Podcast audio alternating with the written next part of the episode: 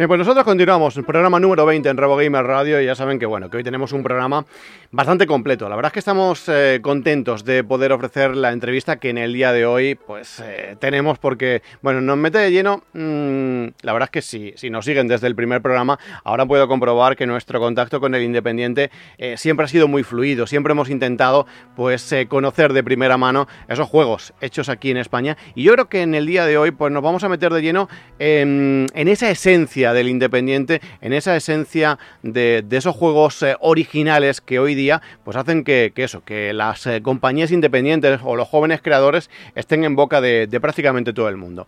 Vamos a hablar en el día de hoy de Robin Rogue.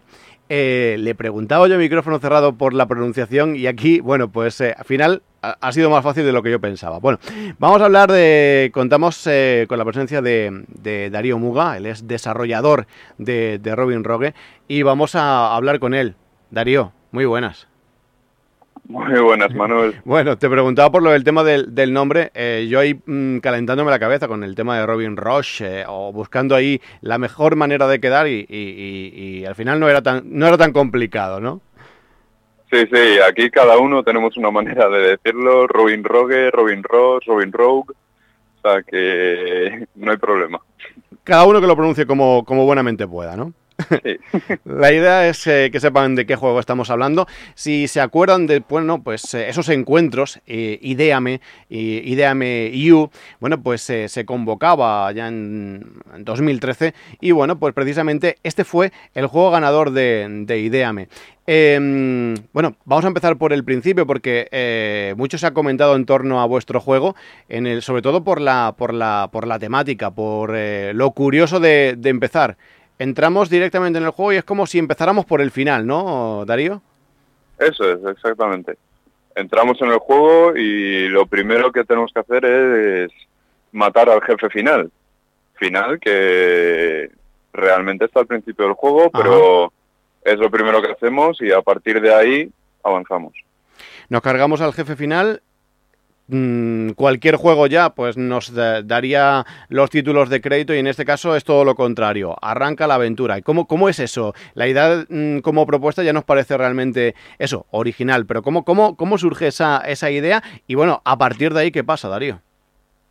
Esta es la idea que teníamos pues desde el principio, que, que desconcertase un poco y que fuese un poco diferente, que sea un juego no en el que tienes que entrar a un castillo y derrotar al malvado, sino que sea totalmente al contrario, que llegas, te lo cargas y ahora hay que salir. Entonces, esa fue la premisa con la que empezamos el juego y cuando entramos a desarrollar un poco más la historia, la verdad es que encajó todo perfectamente y fue genial. Eh, digamos que va a ser un juego, es un plataformas, es un poco aventura, pero va a ser muy frenético, ¿no? Porque digamos que el, castillo, a partir de ese, de, enfrentarnos a ese monstruo final, digamos que ahí hay una debacle, hay un, un, derrumbe total y, eso le va a meter una presión, yo creo que, que grande al juego, ¿no, Darío? Sí, eso es como nos acabamos de cargar al malo malísimo el castillo se está derrumbando, no tiene su pilar fundamental y se empieza a derrumbar, a llenar de lava y eso hace que, el jugador tenga una presión siempre presente en el, en el nivel que hace que, que no podamos estar parados, que tengamos que estar avanzando siempre. Estupendo. Eh, háblanos, eh, bueno, porque este, este juego pues eh, surge de, de, unos cuantos que os juntáis, que, estáis ahí, pues eh, mm, digamos con una afición clara, que estáis ahí metidos en la... no sé si todos sois de la, de la Complutense de, de Madrid y, bueno, ¿cuántos, ¿cuántos conformáis realmente vuestro, vuestro estudio? O, porque compañía no podemos llamarlo todavía, ¿no, Darío? No, todavía no. Realmente el desarrollo lo hemos estado haciendo entre cinco personas y nos juntamos, pues somos eh, Ángel Arena, Rubén Mulero, eh, Francisco Aisa y Antonio y Antonio Rodríguez. Ay, perdón. Antonio Rodríguez, no, Antonio Narváez, que luego me meterá una colleja. Bueno, que nos juntamos y escuchamos de, de Idea Meyu y decidimos eh, ponernos a prueba y plantear una idea sencilla bajo las, premisas, bajo las premisas del concurso, que eran un juego de estilo ochentero, con unos controles muy sencillos y basado en un buen diseño de niveles. Y nos lanzamos a ello, los cinco, y, ahí estamos. Y como bien dices, sí, todos venimos de, de la Complutense, del máster de videojuegos, cada uno de, cada una de las dos ramas, pero, pero ahí venimos todos. Cuando os presentáis al, al concurso, eh, digamos que mmm, surge la idea, una vez que estáis ahí ya metidos de lleno en todo lo que es eh, esta propuesta de Idea MU, o mm, ya tenéis la idea clara eh, antes de, de, entrar al concurso? No, la verdad es que no.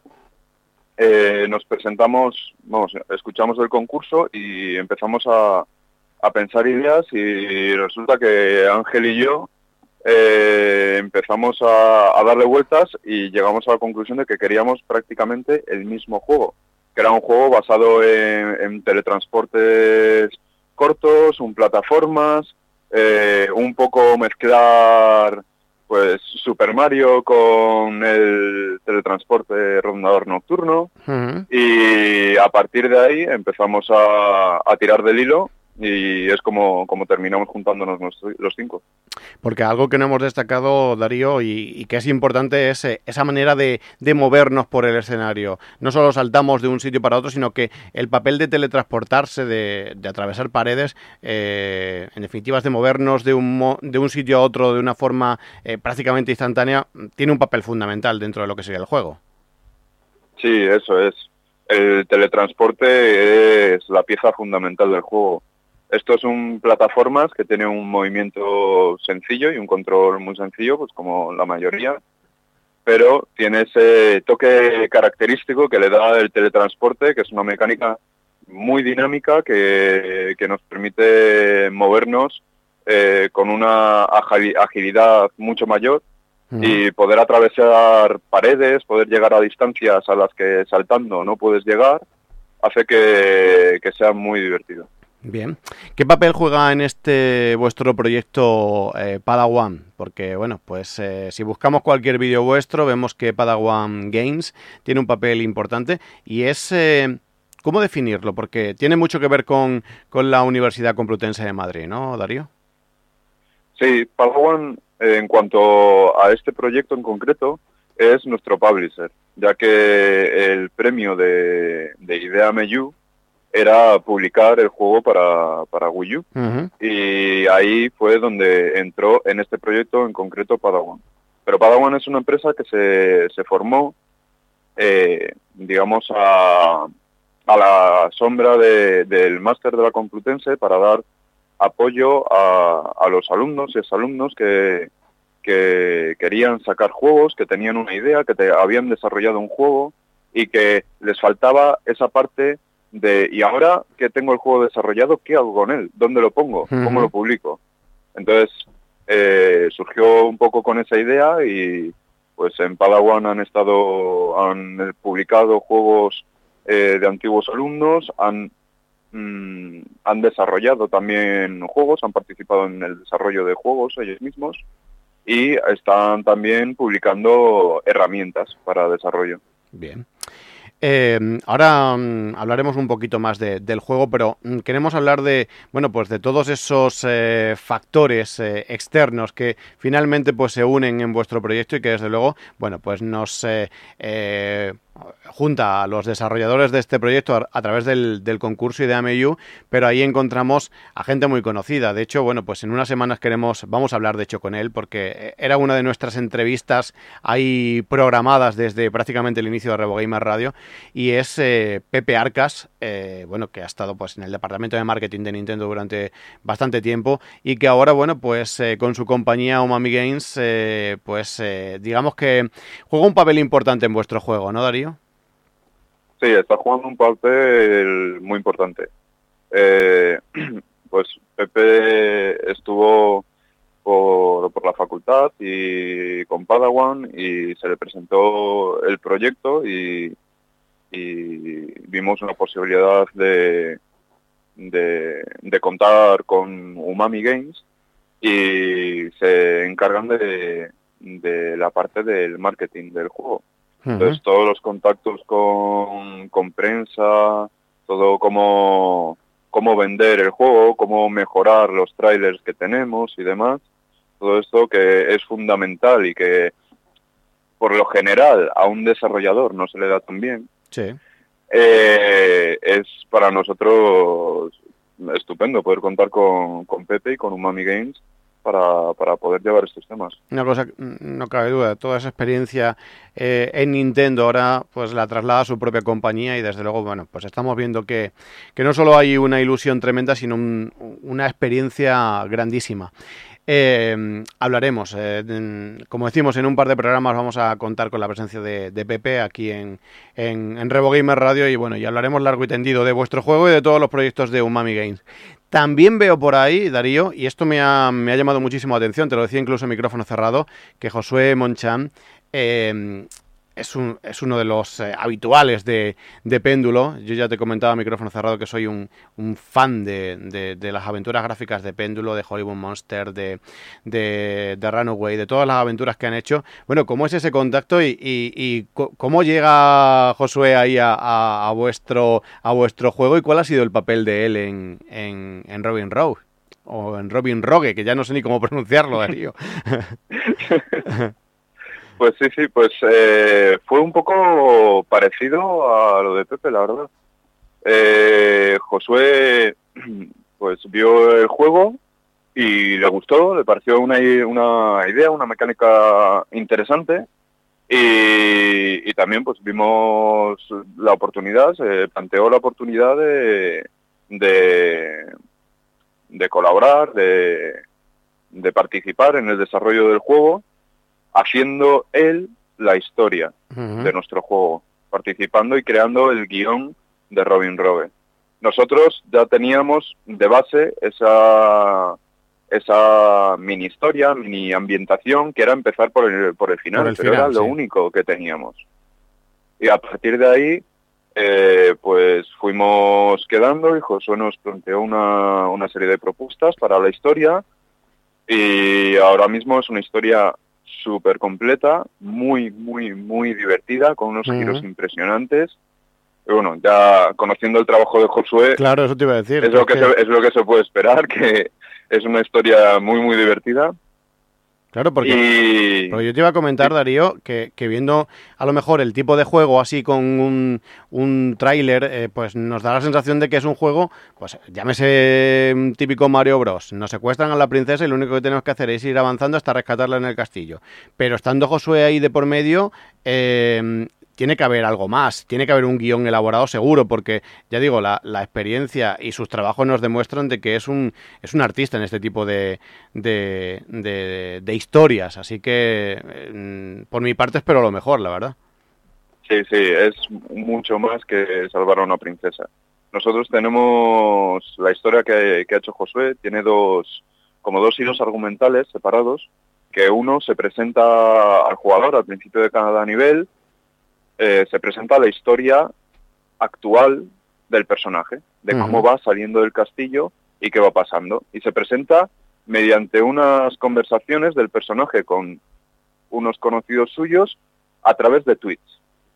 Para mayor anacronismo de, la historia, eh, se presenta a través de unos tweets que tiene de todo, pues desde los nombres de las cuentas, los mensajes, el límite de, caracteres que se pueden poner, los hashtags que se utilizan, una historia muy divertida. Y luego, por otra parte, tenemos el hilo argumental del diario, que el diario se va desbloqueando a, cada, a medida que se va jugando, si, si se consiguen unas estatuillas que repartidas por los niveles, se desbloquea una historia pasada del personaje, de cómo fue entrando al castillo, porque nuestro personaje, nuestro protagonista, no recuerda nada. En el primer momento se carga el malo del castillo, pero nos dice, yo no recuerdo nada, me acabo de cargar a un malo, pero no, tengo ni, idea por qué, estoy aquí. Ni, quién soy, ni por qué estoy aquí, ni nada. Entonces, recuperando esas estatuillas, vamos descubriendo la historia de por qué se entró al castillo, eh, quién nos mandó allí, qué pasó y todo ello, que es una historia muy, muy, muy completa y muy divertida. Entiendo que no es el típico plataformas al uso al tener una historia tan elaborada. No, no, para nada. Es eh, plataformas en cuanto al modo de juego, pero en cuanto a la profundidad, con esta historia le, hemos dado mucha más profundidad de lo que se suele dar a un, plataformas normal.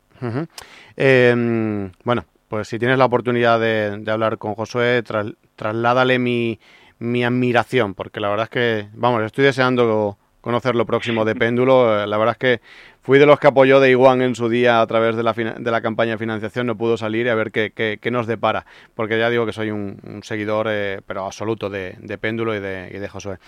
Perfecto, em, pues se lo diré. Trasládaselo, de, corazón te lo digo. Em, ya casi casi cerrando, Darío, eh, quiero preguntarte, bueno, en primer lugar, eh, vosotros teníais una idea, vais haciendo el juego, lo tenéis ya Mm, en la mano, ya pues eh, averiguado el juego en sí, ¿cuál es la, sensación que os queda? Eh, ¿Cuál es, eh, bueno, el grado de satisfacción que os queda a vosotros una vez lo tenéis ya terminado?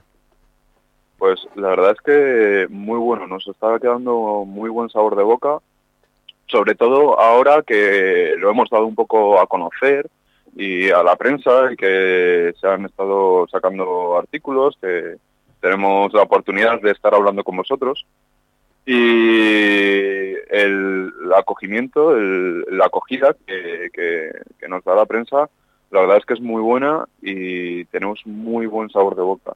Y sobre todo el ver tu creación, tu proyecto, jugando, corriendo en las manos de la gente y viendo cómo se lo pasan bien, cómo cogen el mando y no lo pueden soltar, es, impresionante. Es una, no sé, no puedo, no puedo describirlo.